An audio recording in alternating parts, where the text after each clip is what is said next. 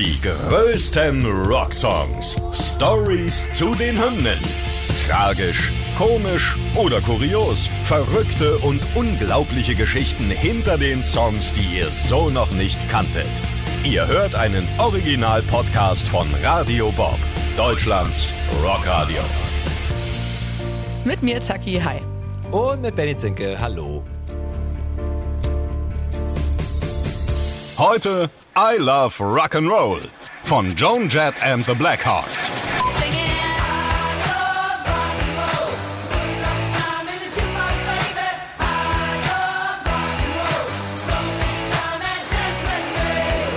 Ja, Benny, äh, die 80er, die waren ja voll bis oben hin mit Hits, ne? Jo. Und ja, zu dieser Zeit vielleicht auch erträglich, ne? Aber heute eher ausgelutscht sind und im schlimmsten Fall ja nur noch mit Hilfe von Schnaps und Ironie zu ertragen.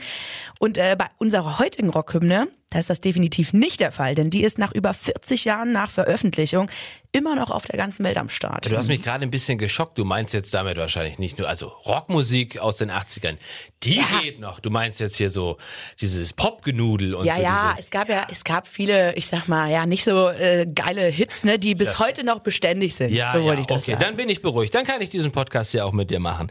Ja, Joan Jett und die Blackhearts. 81, 82 hauen sie I Love Rock'n'Roll raus vom gleichnamigen und gleichzeitigen ersten Studioalbum. Mhm. Und genau der wurde dann auch die Hymne der Band und ist ja bis heute absolut angesagt. Man kann ja vielleicht auch nochmal dazu sagen, dass wir hier heute auch über eine echte Powerfrau sprechen. Definitiv. Aber dazu später mehr, ne? Genau, da kommen wir später nochmal Okay. zu. Jedenfalls, I Love Rock'n'Roll, ein Song, den Joanne Jett zwar nicht selber geschrieben hat, aber mit einem kleinen Kniff dann entscheidend geändert hat und somit an die Spitze der Charts kam. Also es war ein Cover. Mhm. Außerdem wird I Love Rock'n'Roll natürlich auf jeder Party noch mitgeschmettert und abgefeiert. Warum, weshalb, wieso der Song so beliebt ist bis heute. Das decken wir jetzt mal auf. Ja, dann würde ich sagen, gehen wir erstmal auf den Ursprung des Songs zurück, denn der liegt ja sechs Jahre vor der Veröffentlichung. Das Original von I Love Rock'n'Roll, das stammt nämlich von der Band Arrows aus dem Jahr 75 und Genau. können wir mal reinhören, wie es klang damals. Genau. Record machine. Oh yeah. I knew she must have been about 17. Yeah. The beat was Aber auch gut. Ja, also Sehr nah. und jetzt? And I could tell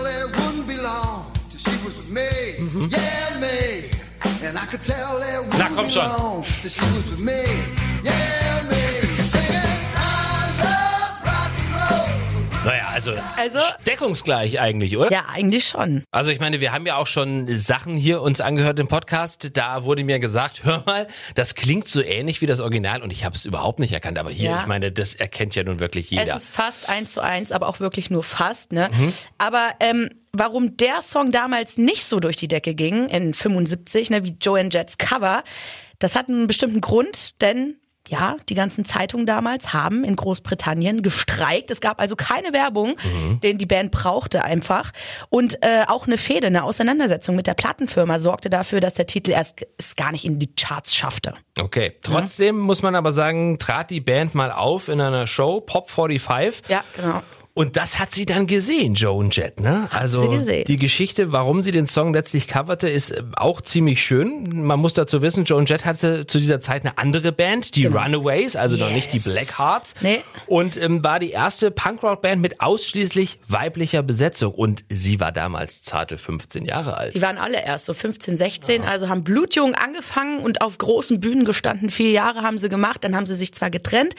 Jedenfalls zu der Zeit haben sie miteinander getourt und da hat Joan Jett die Arrows im Fernsehen performen sehen und zwar den Song I Love Rock'n'Roll und da war sie so inspiriert und fand das so geil, dass sie eigentlich eine eigene Version damit aufnehmen wollte. Und die anderen Bandmitglieder von, von Runaways hatten aber keinen Bock drauf. Die fanden den Song nicht so gut. Ja, und sie war halt völlig davon überzeugt und wollte das Ding zu ihrem Baby machen. Da hat sie aber mal selber was zugesagt. I had it as an idea. The Runaways rejected it early, you know, in 77. That was pre Alcock. That was my baby. I was saving that for whatever, but it wasn't for John Alcock and the Runaways' last album. Ja, also die Runaways, ne? Ja, wollten halt nicht. Sie schon. Sie wollte sich den Song irgendwie aufheben. Und dann in 79, als die Runaways sich trennten, nach vier Jahren Karriere, nahm sie dann noch im selben Jahr mit den zwei Mitgliedern von den Sex Pistols, Steve Jones und Paul Cook, den Song I Love Rock'n'Roll auf, erstmals, und veröffentlichte das Cover als B-Seite von You Don't Own Me. Ja, 1981 eine neue Joan Jett. Sie hatte nämlich eine neue Band. Da waren sie dann, Joan Jett and the Blackhearts. Und äh, sie hat das Ganze mit ihrer neuen Band nochmal wiederholt, also den Song nochmal rausgebracht. Ja, und tada, einer der erfolgreichsten Coversongs aller Zeiten war geboren. Und Ja, es war war wirklich verdammt gutes Cover. Unterscheidet auch fast nix, haben wir schon gesagt. Ne? Ja. Also ist ja vom Text her und vom Refrain, vom, vom ganzen Instrumentalen her das gleiche und natürlich das legendäre Gitarrenriff, ne? Das Yeah Me, das auf jeder Party. Wie noch- wie nochmal? Yeah Me? Yeah, me! Ja, ja, ist richtig. Ich war noch nicht so im Party, ja. Also für alle da draußen nochmal, yeah, me. So, jetzt äh, Also es ist wirklich eins zu eins derselbe Song, ne, den Ja. sie so gecovert hat. Aber es gibt einen kleinen Unterschied. Denn Joan Jett wandt nur einen kleinen, aber echt feinen und genialen Kniff an. I saw her dancing there by the record machine, so heißt es im Original. Joan Jett aber machte einfach aus dem Her ein Him und dreht das Ganze mal um. Jetzt schleppt sie quasi den Mann ab. Zack. Emanzipation im Jahr 1981 am Start. Das hätte ich nicht gewusst. Also echte Powerfrau. Und das ist der einzige Unterschied. Sonst ist der Text ja wirklich gleich, aber Genau. Mann- und Frauenrolle sind getauscht. Okay. Ähm, kapiert. Ja, das konnte sie übrigens auch schon immer ganz gut, ne? Also so emanzipatorisch und so richtig powermäßig unterwegs. Aerosmith-Frontmann Steven Tyler, der schrieb mal in seiner Biografie, dass Joan Jett die einzige Frau gewesen sei, die ihm jemals eine Abfuhr gab. Und das heißt schon was, denn der hat ja nun, ne? Und so, ne? Er soll äh, nackt vor ihrem Hotelzimmer gestanden haben. Skandal. Ja, sie machte einen Witz über sein Gemächt, knallte sogar die Tür zu. Befreundet sind die beiden jedenfalls, aber bis heute also dieses äh, fast ständig Sagt ein. er. Ja, sagt er. Hat äh, dem keinen Abbruch getan. Reden wir mal kurz über die Erfolge des Songs. Na klar, also du hast schon gesagt, ne, darf auf keiner Party fehlen, ist heutzutage bekannt wie ja, wie Nothing Else Matters oder wie The Final Countdown von Europe. Also Kennt halt wirklich jeder. kennt jeder genau sieben Wochen lang Platz eins in den US-Charts.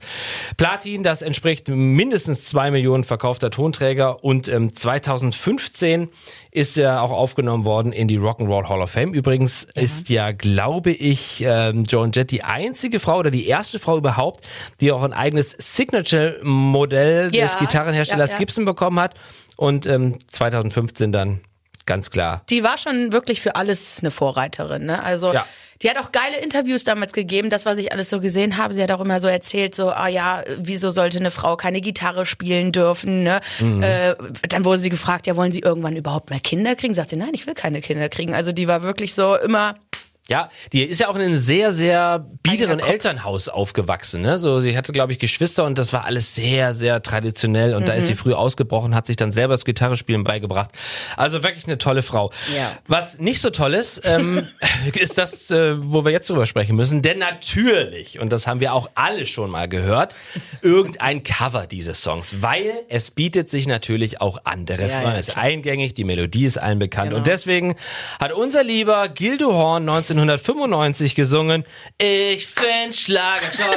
Und ich weiß nicht, wie es danach, wirf noch eine Mark in die Jukebox, Baby, oder so, glaube ich. Kann das sein? ich- So, ich find Schlager toll. Ja. 95, da war ich drei Jahre alt, Ja, Benny. Das hat mich nicht interessiert. Entschuldigung, aber Gildo Horn sagte ja noch was. Ne? Der ist ja auch beim ESC mal angetreten und so. Ja gut, da hat er abgeräumt. Aber ähm, es geht ja weiter mit Covern. Das Ja. berühmteste geht an. Britney Spears, das ist quasi auch ein Cover vom Cover.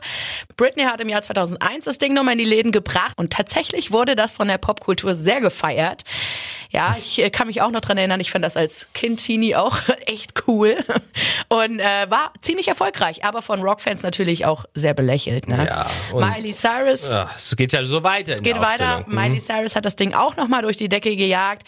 Also in jedem Jahrzehnt oder in jeder Generation ist dieser Song ein Hit. Ja. Das äh, Rolling Stone Magazin hat mal geschrieben, dass der Songwriter Alan Merrill die Rechte an Joan Jett damals für 2500 Dollar verkauft hätte. Lüge, Lüge, Wenn er, das, Presse. ja, wenn er das gemacht hätte, wäre er wahrscheinlich ähm, obdachlos, hat er mal selber gesagt. That's an out and out, utter lie. I wouldn't be living here on the Upper East Side of Manhattan.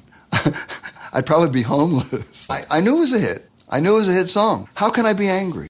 Ja, wie kann er böse sein, ne, dass er quasi das Cover damals zugelassen hat, wenn es jetzt so ein Ding ist, Ja. dass er davon leben kann? Wieso, wieso sollte er sauer sein, obwohl er der Songwriter ist?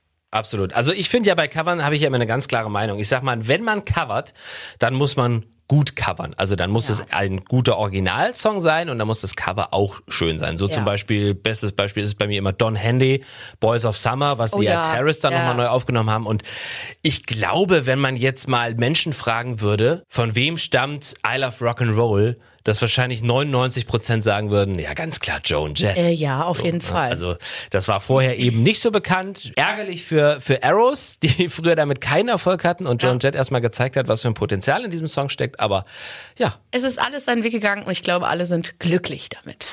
Die größten Rocksongs. Stories zu den Hymnen.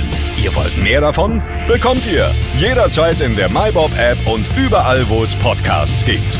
Und die geballte Ladung an Rocksongs gibt's nonstop in den über 40 Rockstreams, in der App und auf radiobob.de. Radio Bob. Deutschlands Rockradio.